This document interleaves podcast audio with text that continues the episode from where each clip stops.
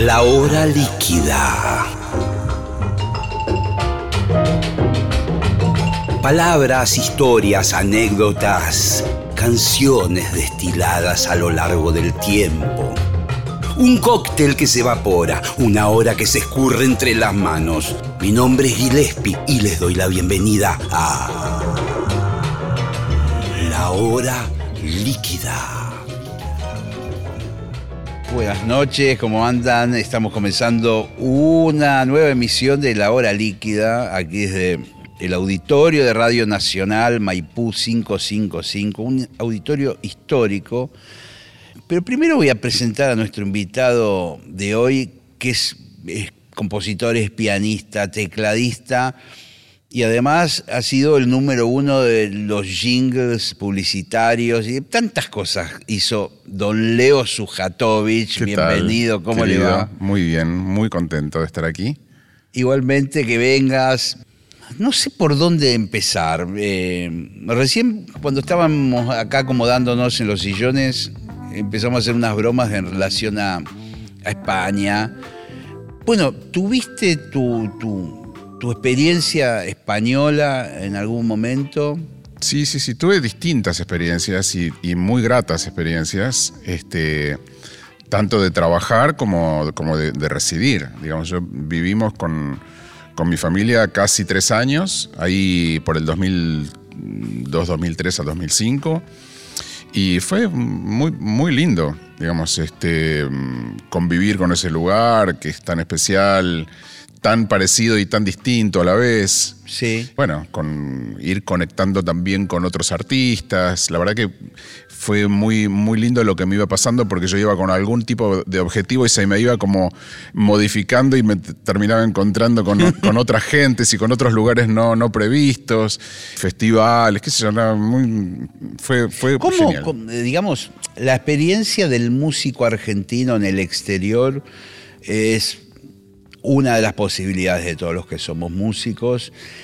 Hay algo a veces que tiene que ver con la crisis que nos toca en ese momento en el país, la búsqueda de, de nuevas aventuras musicales. Hay algo también que a mí me parece que es fundamental en la formación artística de una persona viajando. Mm, total. Eh, ¿No? No, Sí, y no tiene nada que ver con el ser nacional o no nacional No, Argentina. no, no. Digamos, eh, ver otros músicos en otros lados, relacionarte con otros músicos. Yo, yo lo que siento es que eso en, en verdad depende y va a depender, la suerte de cada uno en algún sentido va a depender mucho de la apertura que cada uno tenga. Claro. ¿no? O sea, decir, bueno, digamos, una especie de, a ver, ¿cuál es el promedio entre tus objetivos, tus planes y también cuán abierto estás a, a- a lo que suceda? Porque lo cierto es que te- vos te vas a un país que no es el tuyo, en donde hay algunas cosas, no sé, ponele, vos te vas a Estados Unidos, por, Sí. Y vos decís, bueno, si yo conozco, tengo un par de amigos allá músicos y qué sé yo, tengo dónde estar y hablo un poco inglés, entonces, bueno, esas son tus... Y bueno, y por supuesto, tengo mi, eh, mi ser músico, entonces me llevo todo eso y, y, y- y llegás y por ahí los planes son distintos, Sí. lo que te imaginaba era Sí. diferente, el, que Sí. conocías no está porque se fue a vivir a otro lado, Sí. y pero tenía un amigo que se quedó, que es quien después es con quien conectás y salen planes. ¿Viste? La suerte de ese proyecto va un un poco en función de, de, ¿viste? Lo que uno lleve, lo que uno quiera, lo que uno tenga para dar, para ofrecer, ¿no? Eh, muchas cosas. Es bravo irse afuera también, ¿eh? Es bravo, ¿no? Sí, es bravo irse afuera. El caso tuyo, bueno, mm, no lo hemos mencionado aquí, pero bueno, yo más o menos conozco tu, tu familia, he entrevistado a tu hijo en este mismo programa, eh, he entrevistado a tu hija en otro programa, he conocido a tu mujer psicoanalista. Es verdad. ¿Cómo era el, plan de los Sujatovich? Porque bueno, me imagino que la proyección, por ejemplo, de, de tu mujer como psicoanalista en España siempre hubo buena onda con, con los... eh, Sí, pero por ejemplo, ella que, que, digamos, que por supuesto es psicóloga, digamos, universitaria, recibida con título, ¿verdad? tuvo que dar reválidas en España. O sea, ella estuvo este, dispuesta a dar unas materias para obtener su reválida y un nuevo título. O sea, todos tuvimos que eh, trabajar en adaptarnos Y algunos, digamos, de la familia lo hemos hecho con, con, mayor facilidad y otros con menos. Luna y Mateo no querían saber de nada, no, no estaban contentos viviendo en España. En ese momento eh, eran chicos, vamos a decirlo, digamos, Mateo estaba terminando la primaria acá. Claro, claro, claro. Luna es un año y pico mayor. Mateo se quería, veíamos los partidos de televisión, eh, la- eh, los partidos de fútbol por televisión, y Sí. Mateo se quería meter en la tele y salir acá, en Buenos Aires. Lo decía, de verdad. Qué O sea que, viste, para, para ellos, yo, bueno, estaba con muchos planes y mucha energía y, por suerte hice un montón de cosas muy lindas. Este, qué sé yo, conocí, me conocí con muchos músicos, muchos artistas, muchos festivales. Este, no sé, fue una buena experiencia. Pero, digamos, en términos este, de objetivo, te diría, eh, familiar, sentimos finalmente que era mejor estar acá. Nosotros somos una familia, aparte de la nuestra, somos una familia muy grande y se nos hizo un, un agujero muy importante en relación a eso, ¿no? Eh, En la cuestión afectiva de sí, extrañar, ¿no? sí. Eh, Yo también en algún sentido te digo que, digamos, terminé de saber cuál era mi verdadero arraigo yéndome, claro. yéndome. Claro. O sea, yo, yo es también que, es que es verdad, hay algo de eso, de que no sé si es la propia neurosis que tenemos los argentinos, Sí. de que siempre estamos como viendo, bueno, a todos allá les va bien, eh, ¿viste? Hay como Ah, una sí, pero no es- especie de fantasía de que el que va triunfa. Es una falacia. Y aparte es una cuenta, digamos, es solamente. La cuenta, digamos, es enorme. La cuenta que uno termina haciendo. Y eso es solamente parte, ¿viste? O sea, son tantas cosas. Mira que yo he vivido, aparte de vivir en España, he vivido en Estados Unidos y viví en Noruega, por ejemplo. Un año entero en, en Noruega. Me encanta este capítulo, porque también es otro de los ejemplos de todos los programas políticos, todo, no porque en Noruega la gente, bueno, a ver. Bueno, y a ver, te puedo. Tenemos, ¿Cuántas horas tenemos? No, tenemos, te- tenemos tiempo porque No, mira, a ver, lo que te contaba antes de cómo uno, cómo van cambiando los planes. Yo me fui a, a Estados Unidos. Yo quería ir a Nueva York, quería hacer una experiencia ahí, este, de tocar, de estudiar. Este, estamos hablando del año 85. Eh, a poco tiempo de haber tocado con Spinetta Jade, digamos un año después aproximadamente, ploma, agarré mis maletas y me fui. O sea, no tenía ningún. Me da un vértigo Sí, escucharte. Sí, sí, sí. Fue Sin así. nada. Sin nada. Me imagino algún que otro amigo músico. No, no, no, que- sí, tenía un par de amigos músicos, este, mi amigo Alberto Bengolea, qué sé yo, un par de amigos, pero digamos, nada, que- nada, ninguno de ellos me dijo, che, vení, que tengo una banda para que vos toques. O tengo. Claro, no, no, no, no, no, no. nada. Bueno, y, este, y empecé a buscar lugar para vivir, eh, esto, que lo otro. Por supuesto, tenía algunos ahorros como para ir bancando la situación.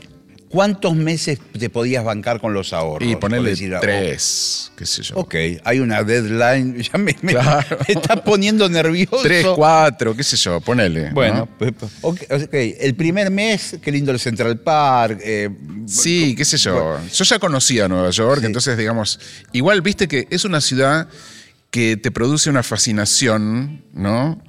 Tan importante, que es muy choqueante. O sea, vos llegás y decís, "Ah, ah, ah, uy, mira, uh, uy, este, y, y, y agarra- agarrás el, el diario, uy, toca este allá, este el otro allá, quiero ir, quiero escuchar, quiero ir, comprar, quiero, ir", viste, consumo, sí, bla, bla, bla. Sí, sí.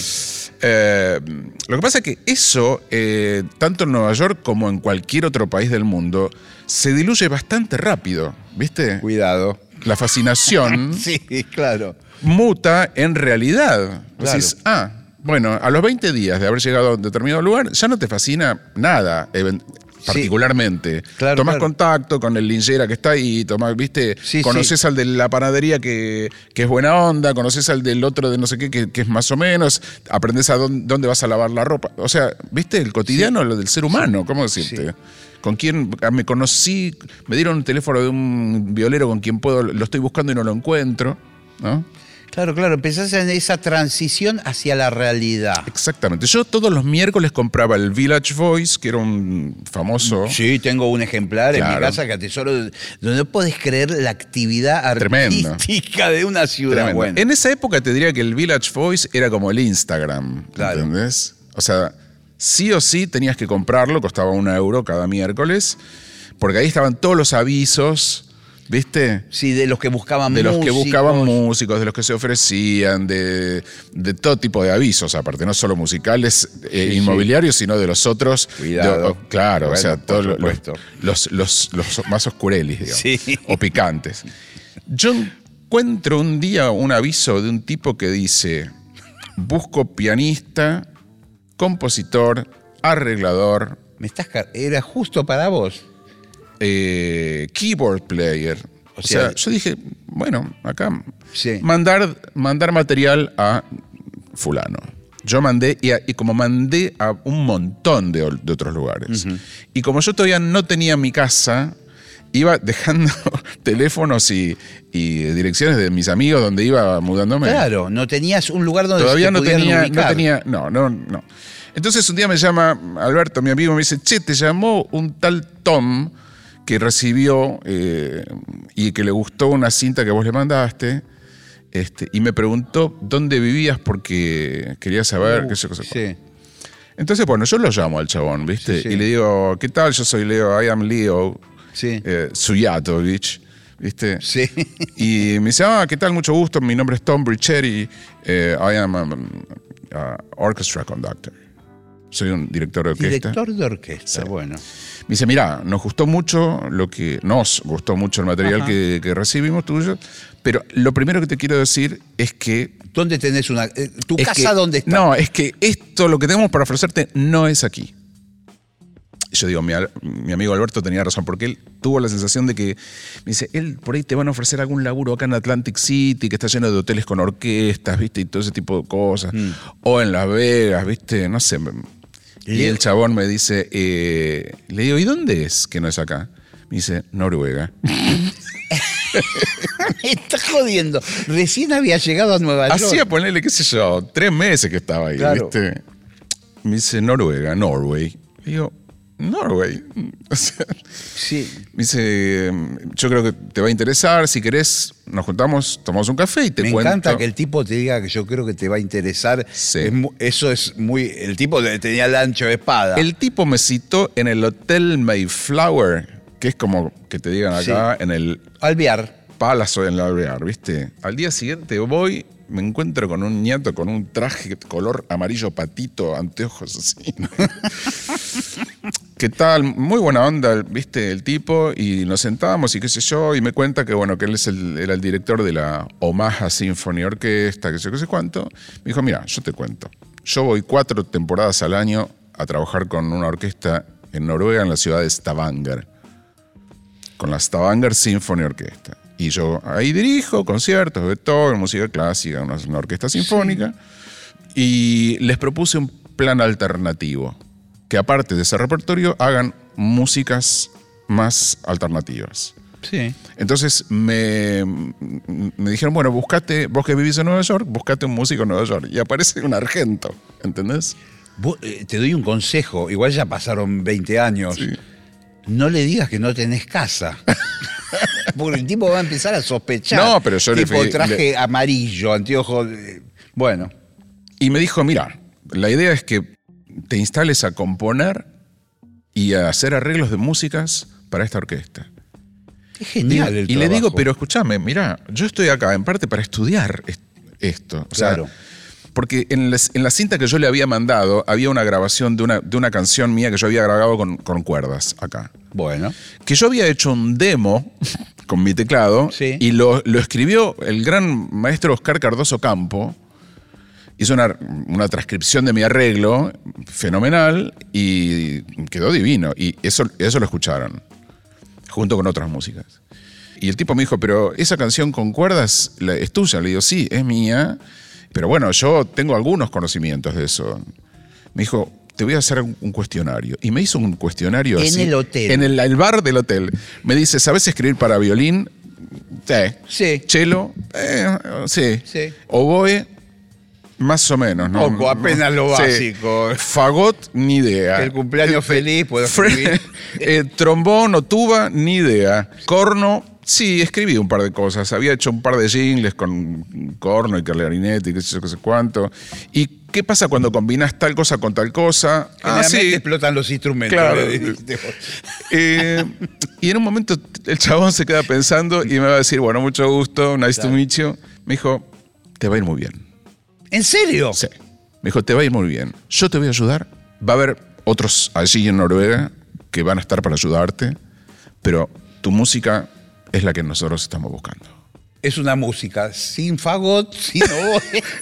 o sea, los, los apartaron a los músicos de la orquesta. O sea que a partir de ese momento, vos fíjate cómo, se, cómo, cómo viró la brújula de, de- de mi vida. O sea, yo que pensaba quedarme ahí a buscarme mi vida, a, buscar, a rebuscármelas en Estados Unidos, ya sabía que en pocos meses más me iba a ir a. Escandinavia, ¿viste? Y dicho y hecho, o sea, a los, antes de- al mes más o menos me llega una carta oficial del consulado, visa de trabajo de un año, contrato con la cadena de radio y televisión noruega, con todo, todo el plan de pago, sal- eh, servicio de salud, de vivienda. O sea, yo dije, esto es alucinante. Esto es alucinante y es in- completamente increíble. O sea, la historia que vos estás contando Sí.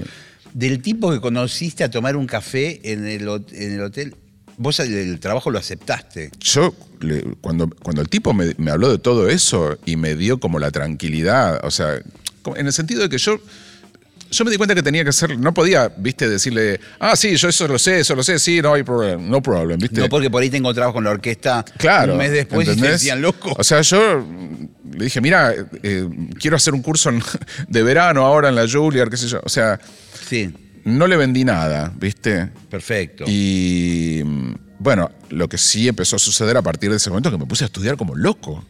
Claro, una presión, pero fue genial. Una presión ya con laburo Claro, pero presión, pero relativa, porque dijo, bueno, ¿qué- a ver, voy a tener una orquesta. El, cuando llegó el contrato, el contrato me, me especificó, tenés que grabar cuatro horas de música en, en el año para ser emitidas al año siguiente. O sea, nosotros íbamos a usar todo ese año para grabar en cuatro sesiones y eh, al año siguiente empezaba a emitirse por la radio la música nueva de la Stavanger Symphony Orchestra. Sigo, con, sigo en mi misma po- posición de que es increíble. la- la- cuatro horas en un año. Son como cuatro discos más o menos, ponele. Bueno, Aprox. y cuatro encima discos jugosos, ¿no? Que tampoco tenés la presión, la- al otro año van a ser emitidos. Sí. Entre esa música, esas músicas, digamos, había que componer música original y también hacer arreglos de otras músicas. De otros De, de- de, por ejemplo, que. Piazzolla. Bueno, Hice cosas de Piazzolla, hice cosas de, de un par de temas de Lucho González, por ejemplo. genial, de gran Este, guitarrista. Lucho exacto, González. un gran amigo, Sí. genio. Eh, qué sé yo, grabé cosas de, de Ariel Ramírez. Grabé y canté una versión de Alfonsina y el mar. Bueno, en fin, ahora, ahora no me viene. Hice arreglos de, por ejemplo, qué sé yo, readaptaciones de, de- de piezas de, de preludio de Chopin, por ejemplo, para orquesta, y teclados. O sea, yo me divertía Eso. a lo loco, no sé Yo cómo te, decir. te- te voy a decir, me toca ser el abogado del diablo hoy acá, lamentablemente. Venga. Eh, todo eso es hermoso. Pero. No. Ah, Y, y acá en Argentina existe ese plan.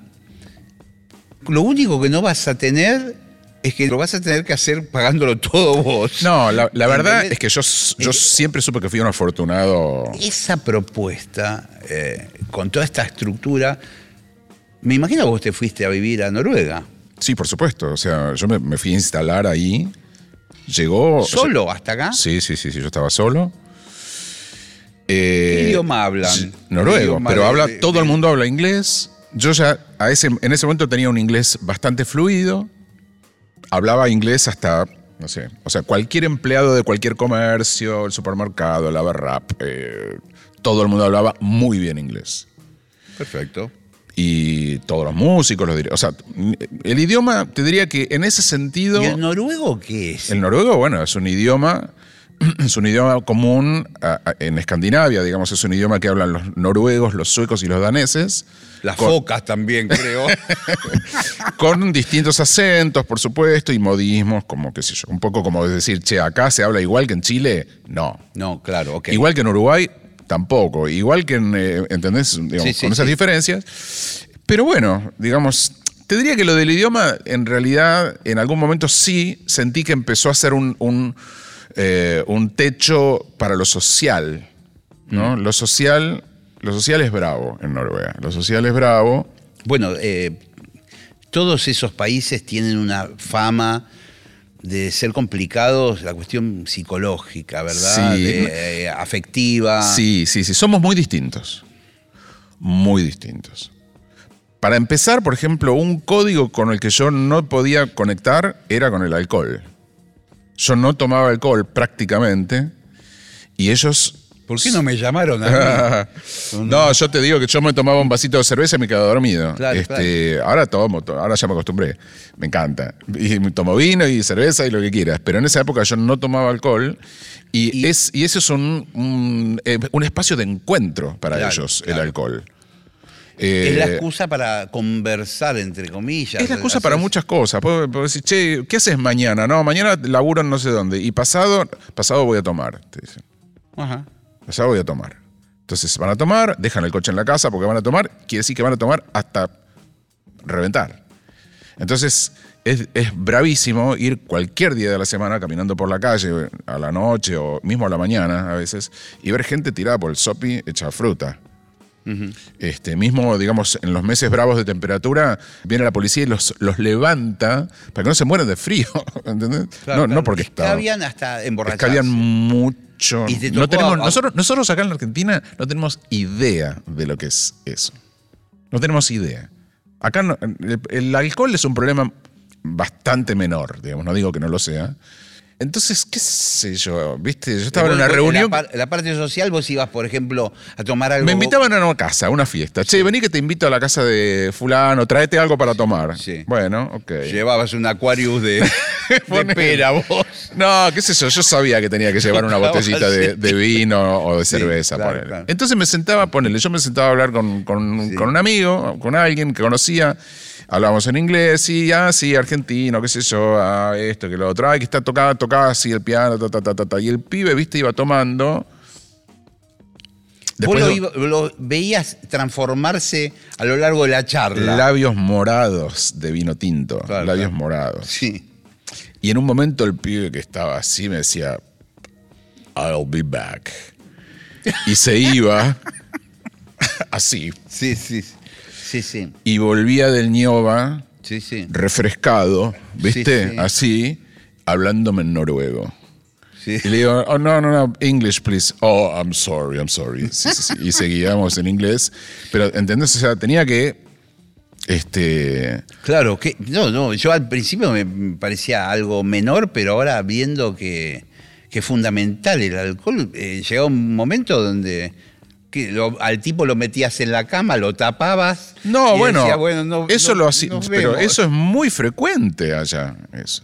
Bueno, a ver, Sí, vam- va- vamos a hablar de otras cosas. Sí. Este, la experiencia fue mm, maravillosa, digamos, en términos profesionales y musicales. Yo aprendí. Cuando, Bueno, cuando mi amigo me decía, te van a ayudar, yo te- eh, me, hice amigo del concertino de la orquesta. Violinista magnánimo y aparte bajista de una banda de funk. Tocaba todos los sábados a noche en un boliche en una banda de funk. Y el pibe, yo estaba laburando en mi casa y de pronto ring, sonaba porque me me habían dado una casa en un bosque. Yo quiero suspender la nota ahí. Me habían dado una casa en un bosque a 50 metros del, del lugar del ensayo de la orquesta. 50 metros. Entonces venía Svein ¿Me, me aguantás un minuto que voy al piquete acá que está en el obelisco y vuelvo? Venía este, este violinista, aparte un tipo, un encanto, Sveinung Sand, venía y me decía, hey Leo, ¿qué tal? Bien, qué sé, qué sé cuánto, bueno, che, ¿qué tal? ¿Cómo vas? ¿Te gusta vivir acá? Bli, bli, bli. ¿Qué estás haciendo? ¿Qué estás escribiendo? Vení que te muestro. Entonces le mostraba y el tipo sacaba el violín, me decía, mmm, qué lindo, qué sé, qué sé cuánto. mm, mm", me dice, acá, esto no... Mira, si yo lo toco como vos lo escribiste así, suena esto. Genial, Y no, amigo. y no estaba bueno. ¿viste? Claro, genial que te iba dando. Claro, entonces vos fijate si en vez de eso lo escribís de... ah, y sonaría así. Le digo, eso, claro, eso es lo que yo quería. Claro. Dale, escribilo, me decía. Y eso mismo sucedía, por ejemplo, con un pibe que era un trombonista, que terminó siendo gran amigo también. O sea, fue como un máster. Fue, en un- fue una re composición escuela. y- O sea, yo escucho, si yo escucho toda la música que escribí, escucho, es como decir, primer año, segundo año, tercer año y cuarto año del conservatorio. O sea, eh, en cada una de las sesiones, ¿no? El- el- en la primera sesión sonaba como medio raro todo, en la segunda mejor, en la tercera estaba lindo y en la cuarta estaba buenísimo. O sea, fui como, yo sentí que fue como, como una evolución y una, una tremenda escuela. Tremenda escuela, y aparte no solo de, de- de- de, qué sé yo, de la, or- de la orquesta, sino también conocer el ambiente de la orquesta, conocer el- el- un poquito el mundo de cómo conviven los músicos, cómo, viste, qué sé yo, es, es un universo muy particular. digamos. Es genial, digamos, esa experiencia, vos la hiciste relativamente joven. ¿verdad? 26 tenía. ¿Qué, digamos, cosas empezaron a, a dar vueltas por tu cabeza en la medida que vos estabas, no te digo en las antípodas del mundo de Argentina, pero bastante lejos? Sí. ¿Qué cosas pasaban en tu vida para decir, bueno, esto está fenómeno, pero no sé, yo me entero que juega Boca River y me vuelvo Sí, loco? bueno, eh, yo, yo no soy particularmente futbolero, pero está bien, digamos, a dónde vas. Ese fue el año de, de, Argen- de México 86. Uf, nada menos. Cuando claro. fueron, digamos, cuando llegaron, o sea, yo llegué a Noruega en pleno invierno. Noche cerrada a las 3 de la tarde, todo eso. Llegó el verano y Bueno, vacaciones. pero escúchame, no te deprima. Por lo menos podés salir a escabiar de las 3 de la tarde. Pero yo no tenía, ya a mí no- ni siquiera me interesaba eso, ¿viste? Claro. No, igual pa- para, mí al comienzo era un poco lo que te decía antes. Al comienzo tuvo su encanto, ¿no? Porque, a ver, el lugar era hermoso, en el medio de un fiordo, o sea, hermoso lugar. Pero bueno, cuando llegó mitad de año, yo dije, todos, todos decían, che, ¿qué vas a hacer en las vacaciones? ¿Qué vas a hacer en las vacaciones? Nosotros nos vamos a Grecia, hay un paquete de, por 200 dólares, nos vamos una semana a una isla, qué sé yo, ¿viste? Todo, cada uno así se... Y yo decía, ¿y yo me voy a ir a ver cómo se emborrachan en una isla griega? Yo me voy a Buenos Aires, que Argentina es finalista del Mundial, y voy a estar con mis amigos a ver el partido. Y fue lo que hice. Entonces vine acá, viste, bueno, viví toda esa alegría, que yo no sé cuánto, y me volví a, a hacer la segunda mitad del año. Y anímicamente empecé así, tucu, tucu, tucu, tucu, a bajar, a bajar, Claro, a bajar, claro. a bajar, y ya llegó un momento que decía, yo, yo no solo que no me banco más, o sea, porque sucedió una cosa también muy Me interesante. banco más la perfección. Es Empe- empecé ¿no? a conocerme con otros músicos por fuera de la orquesta y, y empecé a trabajar con otros músicos. Conocí un cantante increíble que se llama Sigvard Dagsland. Lo digo así para que Mm. lo busquen porque es alucinante. Es como una especie de Sting noruego, pero de un palo como medio religioso. Cantante, pero exquisito. Y me, viste, me llevó a Oslo a escribir arreglos para él, viste, y, y grabábamos en. Grabé en, en el estudio donde grababa Pat Metheny, viste, en Noruega, qué sé yo. ¿Cómo decirte? En un momento empecé a. Dije, tengo que, tengo que tomar una decisión. Quedan menos meses para vivir acá, viviendo acá. ¿Qué voy a hacer? ¿Vuelvo a Nueva York al plan original? ¿Me quedo acá, que era una opción? Porque yo ya veía y, y mismo mis amigos me decían, che, podrías trabajar acá, tenés, ya tenés laburo, digo. Por más que termine el contrato con la orquesta, Eh, arranca otro. otras cosas, sí, ya me di cuenta que podía trabajar. ¿Y, y si me vuelvo a casa? Porque en un momento, yo, yo, recibía todas las semanas como una edición internacional de La Razón, La Nación, no me acuerdo qué diario era, y yo leía que había un, como un resurgir del cine argentino, de, de producción de cine argentino. Claro, ahora claro, que yo claro. tengo todos estos conocimientos nuevos y qué sé yo, y que viste que piloteo lo de la orquesta, me gusta esta idea. Y me volví. Me volví. Y al poco tiempo conocí a mi esposa.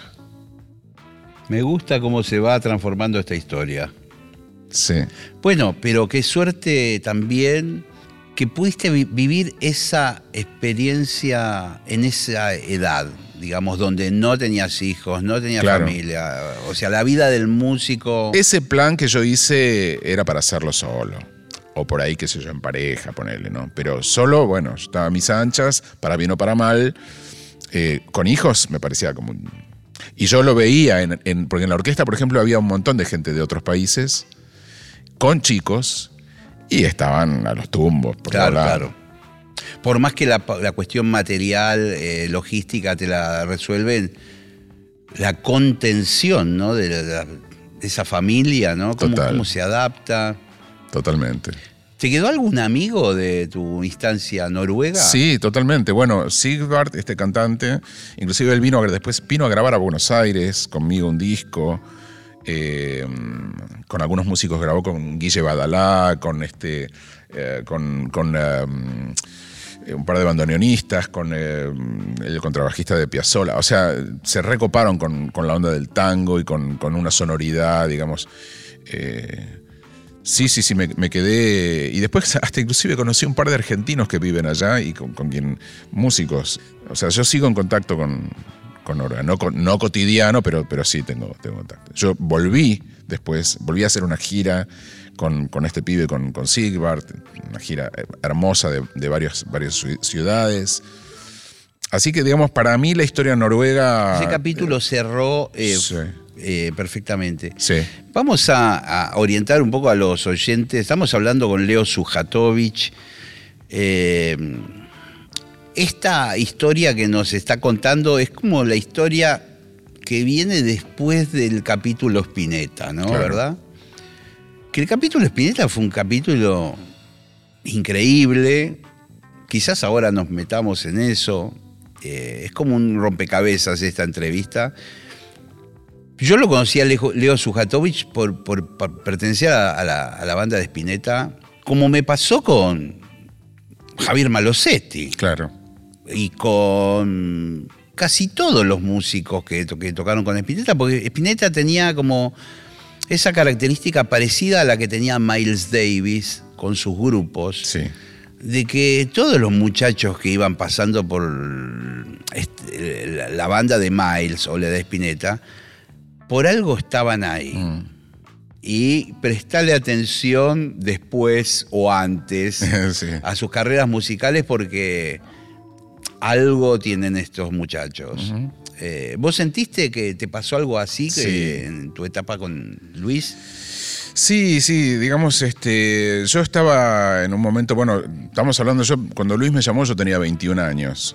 Ya desde hacía, te diría que dos o tres años, yo me había metido en, había puesto como la libido musical en el jazz y me iba todos los, no, o sea, mínimamente todos los domingos a Jazz y Pop, viste, ese boliche tan icónico sí, de... claro, en la calle Chacabuco. Chacabuco de Venezuela. Y me conocí con un montón de músicos allí y conocí a un montón de músicos de jazz ya establecidísimos, como, no sé, Babi López Furs, Jorge Navarro, pianistas de la hostia, Horacio Larumbe, este, mm, qué sé yo, no sé, Debía de mil. estar mm, en McLean también. Nor- Norberto McLean, gran McLean. tipo, gran pianista también. En fin, este, muchos, muchos músicos, bueno, hasta Rita González, digamos. Yo digo, "Uy, pero esto, es- viste, Eh, y eso, eso me coincidió con, digamos, con una época de mi vida en la que apareció, eh, viste, había aparecido Chicorea, Weather Report, digamos, todas esas, esas grandes bandas y esos grandes músicos del jazz y del fusión, viste. Claro, estamos hablando, claro, ahí La época del empieza un poco fusion. el jazz rock también, Exacto, ¿verdad? ¿viste? Claro.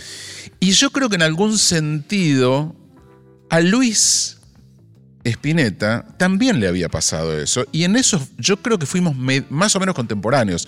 O sea, cuando Luis empezó a, prestarle atención a esa música, debe haber sido más o menos parecido con ese proceso. La diferencia es que Luis era quien era y tenía 10 años más que yo. Este. Pero, digamos, cuando Luis ya había armado una banda acá, ya solista, ya post Invisible y todo eso, donde tocaba con, con, eh, con Giacobbe, con Cerábolo. La banda Spinetta. La banda Spinetta. Llamada sencillamente Spinetta, que hay, hay como. Yo la asocio mucho al disco a 18 minutos del sol. Claro, ¿Verdad? exacto. Bueno, pero fue, te diría, creo que inmediatamente después, posiblemente, Claro. porque en realidad ya a 18 minutos estaba Lopecito, músicos, músicos, bueno, Diego Rapoport, que era un pianista de jazz excelso, este... eh, y no me acuerdo quién- qué otros habían tocado en ese disco. Creo que toca Bernardo Bará. Bernardo, eh, bueno. Algo. O sea, él entró, él se tiró de cabeza en el, en el mundo del jazz. Y yo también. como otros, por supuesto. Ahí tuvimos una coincidencia y me parece que este, esa fue una época de encuentro. ¿no? Eh, y yo venía de tocar con Tantor, que era la banda de sus ex compañeros y amigos, digamos, Machi, Rodolfo García, Sí. Héctor Stark, que también venían en esa búsqueda, ¿viste? Ellos venían del rock crudo argento, después de haber pasado después de irse a vivir a España y todo eso, y, ¿viste? O sea, en- de- descubrieron como esa beta jazz rockera y se coparon, ¿viste? Sí, sí, me acuerdo perfectamente de Tantor. Y ahí, yo, y ahí enganché con ellos también. Yo pasé a ser el cuarto integrante, Claro, digamos. claro, claro. Ellos me invitaron a grabar su primer disco junto con Lito Vitale. Caímos al estudio, nos conocimos con Lito en ese, ese día. Este, Lito grabó en algunos temas, yo grabé en otros y después me invité, bueno, con Lito tenía su proyecto de Mía Sí, claro. y los Tantor me invitaron a ser parte de Tantor, de la banda, y yo pasé a ser. Entonces, digamos, yo ya estaba muy cerca de Luis, inclusive, ¿viste? Nos veíamos, nos encontrábamos. De pronto, un día, eh, qué sé yo, eh, Héctor o alguno me decía, che, voy a, voy a escuchar a Luis que tocan tal dado, ¿querés venir? Dale, vamos, me muero, ¿viste? Entonces caíamos y yo entraba ahí, me saludaba con Luis y Luis ya, ¿viste? Me conocía. El día que sonó el teléfono y, y- y me llamó Luis, Qué momento. que fue así como si te dijera un martes a las 3 de la tarde, yo vi- en la casa de mi mamá. ¿Qué haces, Leo? Soy Luis, Hola, ¿viste? Luis. Claro. Fa. O sea, a mí se me cayeron las medias, pero no, no me resultó. No me resultó tan tirado los pelos que me llame, ¿viste? Yo dije, yo sabía que en algún momento esto podía suceder. ¿Y, Este, y te llamó para qué concretamente? bueno, Digamos, porque, me dice Luis, eh, Juancito del barrio se va de la banda. eh, y está Diego Rapoport, a quien yo había conocido hacía poco. Eh, y bueno, no sé si querés que nos juntemos, ¿viste? Sí, yo me muero. O Sí, sea, sí, déjame ver la agenda. Claro. Y le digo, "Mm, sí, me encanta, qué sé yo, o sea, juntémonos. Me dijo, mirá, nosotros tenemos una sala. Ellos hacía, bueno, en ese año habían grabado Alma de Diamante. Me dijo, estamos por grabar un disco nuevo. Y cuando me dijo eso, pero estamos por grabar, en un mes grabamos un disco nuevo. Entonces me dice, no sé, si querés escuchate ¿Qué alguna... era? Eh, Los niños que Claro, escriben el cielo. exacto. Uh, qué buen disco. Escuchate alguno de los temas de Alma de Diamante. Yo sabía todos los temas de Alma de Diamante. o sea, ya- Entonces nos juntamos en una sala que tenían ahí en por Caballito, qué sé yo, a encontrarnos, a charlar, a zapar. Y apareció Diego y apareció Pomo y Fra- o sea, se armó una zapada y se armó una onda bárbara. Y fue como ¿De alguna manera vos ya estabas adentro o fue una audición No, y había y fue, fue una audición encubierta, pero yo sentía que la química era tan buena, ¿viste? Sí. No solo con Luis, sino con el resto, y aparte con Diego, que, con Diego, que era fundamental, ¿viste? Que entre Claro, los dos. ¿cómo van a convivir dos Bueno, porque, era claro, era claro que el rol fundamental de Diego era el piano y el mío era los teclados. Y se dio muy naturalmente eso, muy naturalmente. Eh, así, bueno, yo llevé un, un teclado, yo tenía un Moog, un Multimoog, que era mi único teclado. o sea, yo tenía un, un piano, un Rhodes, ¿viste? Pero bueno, Diego tenía el suyo Claro, y Diego tocaba el piano. él tocaba el piano. Pero, pero Luis tenía otro par de teclados, tenía un Minimoog y tenía un ARP, que yo, para unas cuerdas, ya había. Entonces, bueno, lo que sucedió muy rápidamente es que fui y me procuré el famoso Prophet. Que algún día hablamos hace algunos Sí, años, que es un sí. instrumento muy... Y fue muy revolucionario. Muy Sigue, revolucionario. sigue siéndolo en algún sentido, ¿no? El mismo. El mismo. ¿El mismo se sigue fabricando? No, o se son sabe- no, el mismo mismo no. versiones? Hay una reversión, digamos. Pero, pero se sigue, sí se sigue comercializando y cuesta una fortuna. este, Pero mm, bueno, entonces eso terminó como de armar una sonoridad. ¿Viste? O sea, yo me fui a Nueva York a comprar un Prophet. Fui una semana, ahorré, ¿viste? Hice un. Yo en esa época laburaba en un estudio de jingles, de, de- o sea, laburaba para un, un tipo que producía jingles, y le dije, che, para este estudio hace falta un teclado nuevo. Porque todo suena como medio, medio Claro. pedorro. Y ah, sí, y- y- pero nosotros no tenemos plata. Le digo, no te preocupes, yo lo compro.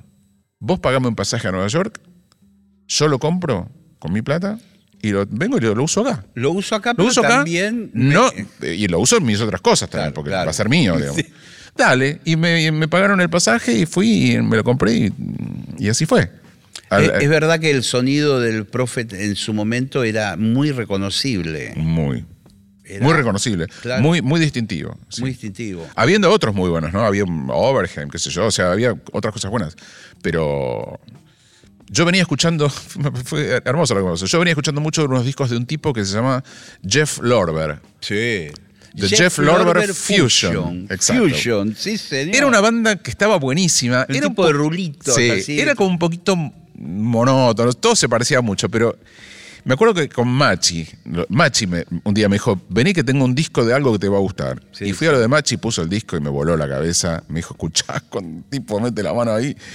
Y él la agarraba, viste, en, el- en la tapa del disco y él ponía Prophet 5, viste. Claro.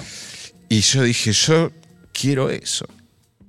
Y me enteré que acá había un, había un par, acá en Buenos Aires. Había un No par. me puedo imaginar quién los podría tener. lo tenía- Lerner, quizás. No, no, no, no, no. Lo tenía Pepe Mota, que era un pianista, Sí. un tipo, eh, los dos muy sesionistas. Pepe Mota y Jorge Bertinetti, otro músico que también hacía sesiones, lo llamaban.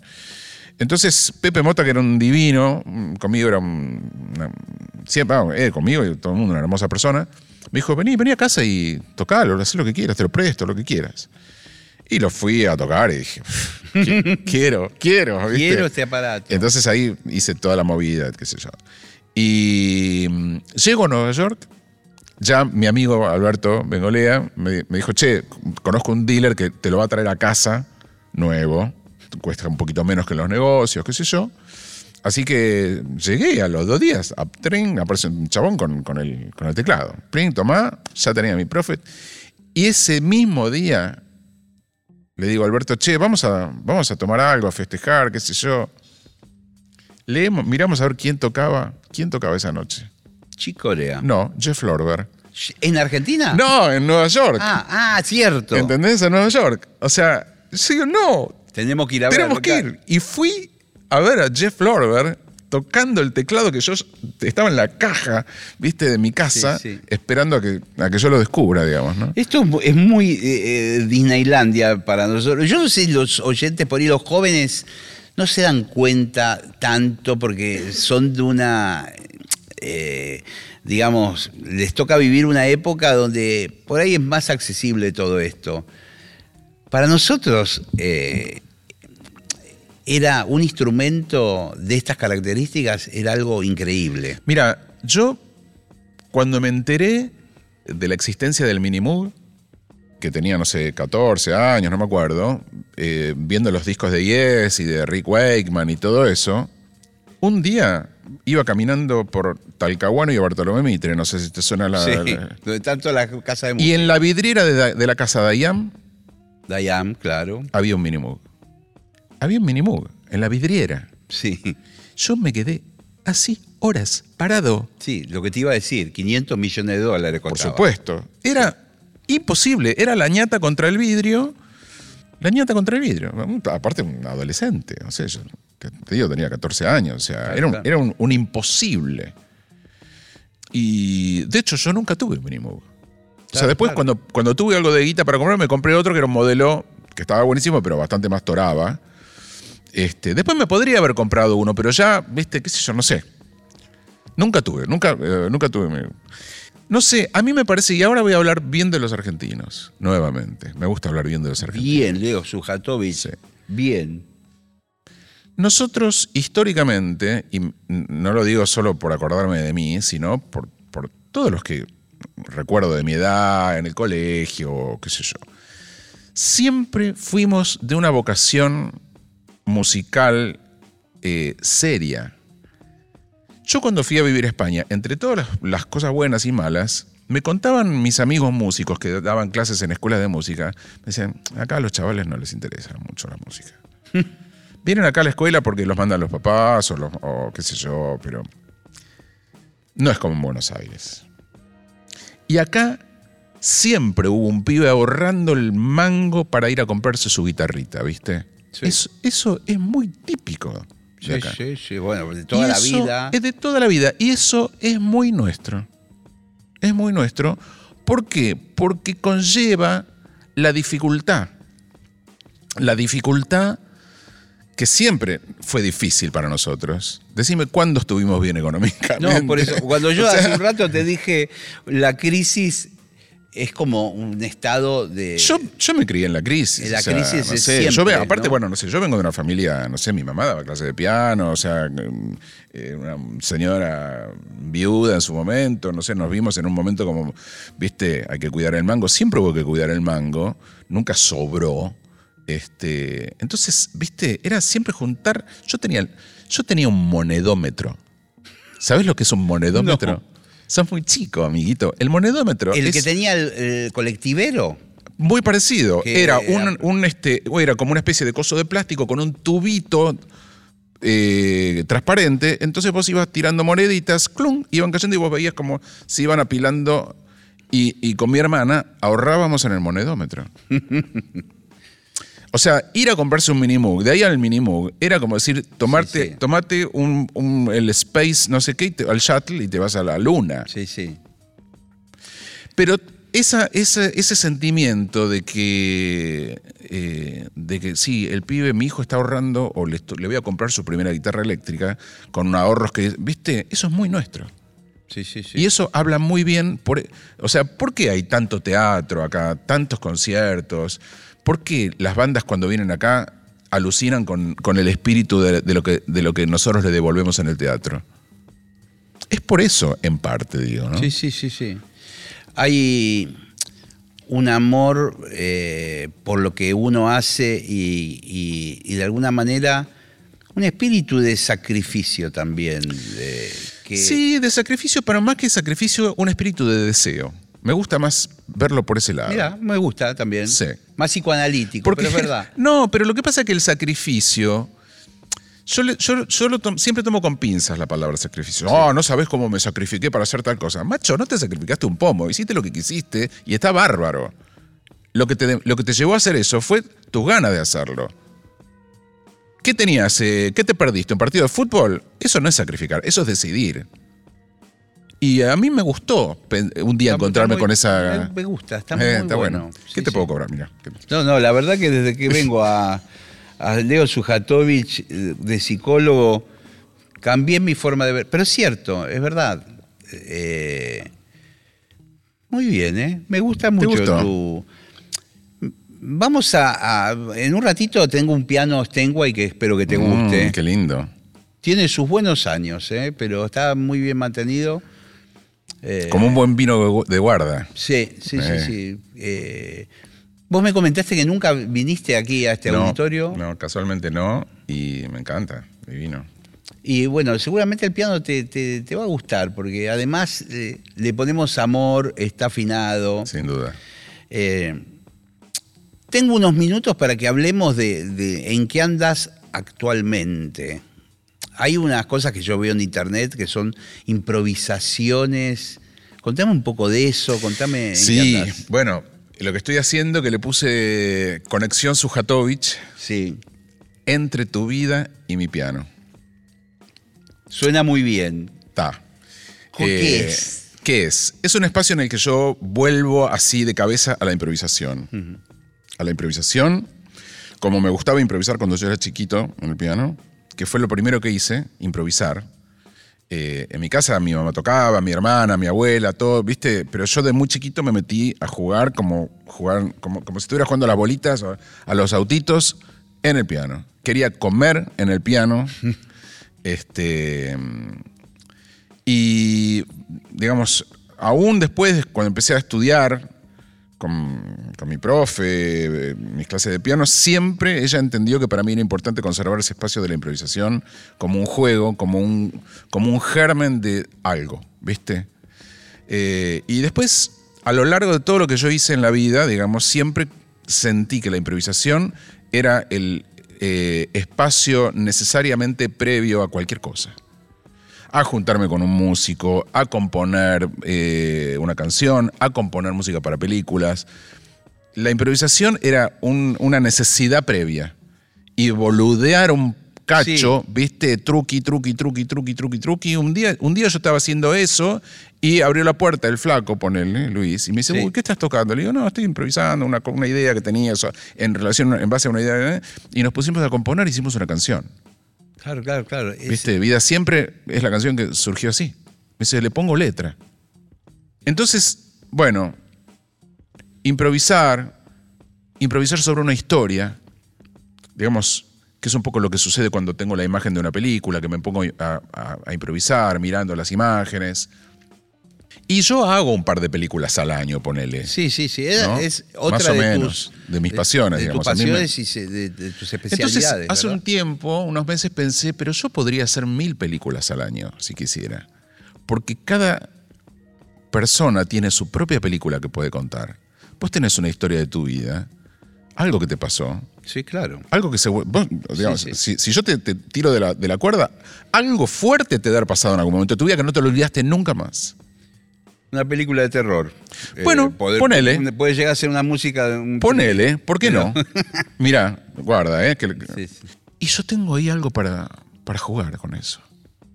Esa puede ser nuestra historia. Entonces, ¿sabes qué? Mándame tu historia. Escribime un- una síntesis de tu historia, algo que yo pueda leer en público, en un minuto.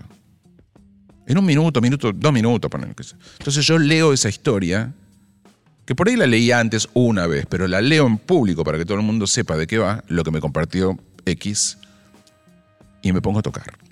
De la nada, meto la mano en el teclado Y que Dios me ayude. y que Dios me ayude. O sea, salto al vacío y por ahí toco un minuto o diez. Lo que quiera. ¿Esto lo empezaste a hacer en- por la pandemia? No, Por... no, no, no, ya, habíamos- ya, ya estábamos en pandemia. Ah, pero. No, esto lo empecé a hacer este año en el verano pasado. Entonces, la gente, nada, yo empecé como a hablar de esto en las redes y la gente me empezó a mandar relatos, ¿no? Inclusive me empezaron a mandar relatos gente que no vive acá, ¿no? Claro, Eh, claro. Y bueno, eh, no sé, algún flaco de Los Ángeles, cada tanto me sigue mandando y digo, che, está buenísimo lo que me vas, pero la consigna es que estés acá cuando yo toque. O sea, yo necesito que estés ahí sentado y que, el- que escuches lo que yo estoy tocando en ese momento y que el, el resto de la gente también se conecte con eso. Esa es la conexión Sujatovich entre tu vida y mi piano. Eso es lo que estoy haciendo ahora. Genial. Este, y, y eso es lo que voy a hacer ahora el, el 2 de octubre en el Bebop Club. Muy buen lugar, aparte. Nunca, todavía no, no toqué nunca ahí. Primer- por dos cosas. Primero, el, ámbito es mm, muy tranqui. La gente está ahí con las mesas cerca del escenario, es decir, que tampoco es muy chico, ¿eh? es Sí, sí. mediano el lugar. Bueno, hoy vengo con una hermosa noticia y es que se agotó. Es genial. Así que estamos ya pensando en una segunda, una segunda función el mismo día. Eh, Te tengo que decir la segunda virtud sí. que tiene Bebop Club. El piano. El piano, sí, sí, sí. sí, Piano todo. buenísimo. Sí. Voy a estar coronado de dos invitados muy importantes ese día. ¿Quiénes son? Luna y Mateo Sujatovich. Son los dos geniales. tú. son un Tus amor hijos y son unos, geniales. unos capos totales. Sí. ¿Qué- qué- qué- Y aparte porque los dos están en este momento, Mateo creo que ahora está en Colombia, no sé dónde está dando vueltas, y Luna creo que hoy se iba a Rosario. O sea, están así como, viste, volando, mm, tienen un cohete los dos, viste, están haciendo... Y, viste, ese día van a estar conmigo y vamos a hacer aparentemente dos funciones. Así que mm, me encuentro hermosamente. O sea, nosotros tenemos un, afortunadamente una, una muy hermosa familia y tenemos una, una hermosa relación. Nos divertimos mucho con la música, nos compartimos muchas cosas de la música. eh, y bueno, nada, qué sé yo. Cada uno con sus planes, ¿no? Este, Luna ahora con, con su- su- su- sus discos solistas, su- sus conciertos. Bueno, Mateo con Conociendo Rusia, este, explotando por ahí. Eh, y bueno, y, y este encuentro. Me encanta, familiar. la, me encanta la, la- la cosa que armaste. Tengo el piano ahí, eh, así que yo te diría que no sé si va a ser eh, la conexión. Hagamos una conexión. Dale, ¿Y- vamos. ¿Y te gustaría que retomemos lo que dijiste antes Sí. de la historia de terror? Dale. Sí. Vamos. ¿Cómo será? Vamos. Pero vamos. así, ¿eh? A, a pelo. Vamos.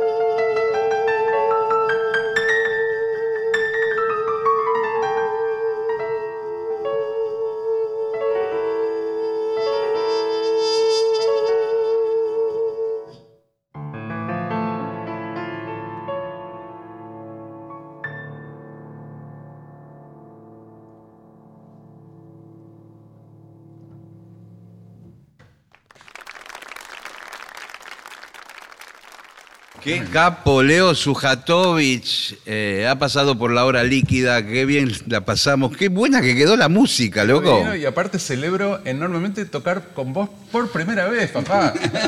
Igualmente, Leo. Gracias a todos. Nos encontramos la semana que viene aquí en la hora líquida. Pásenla bien.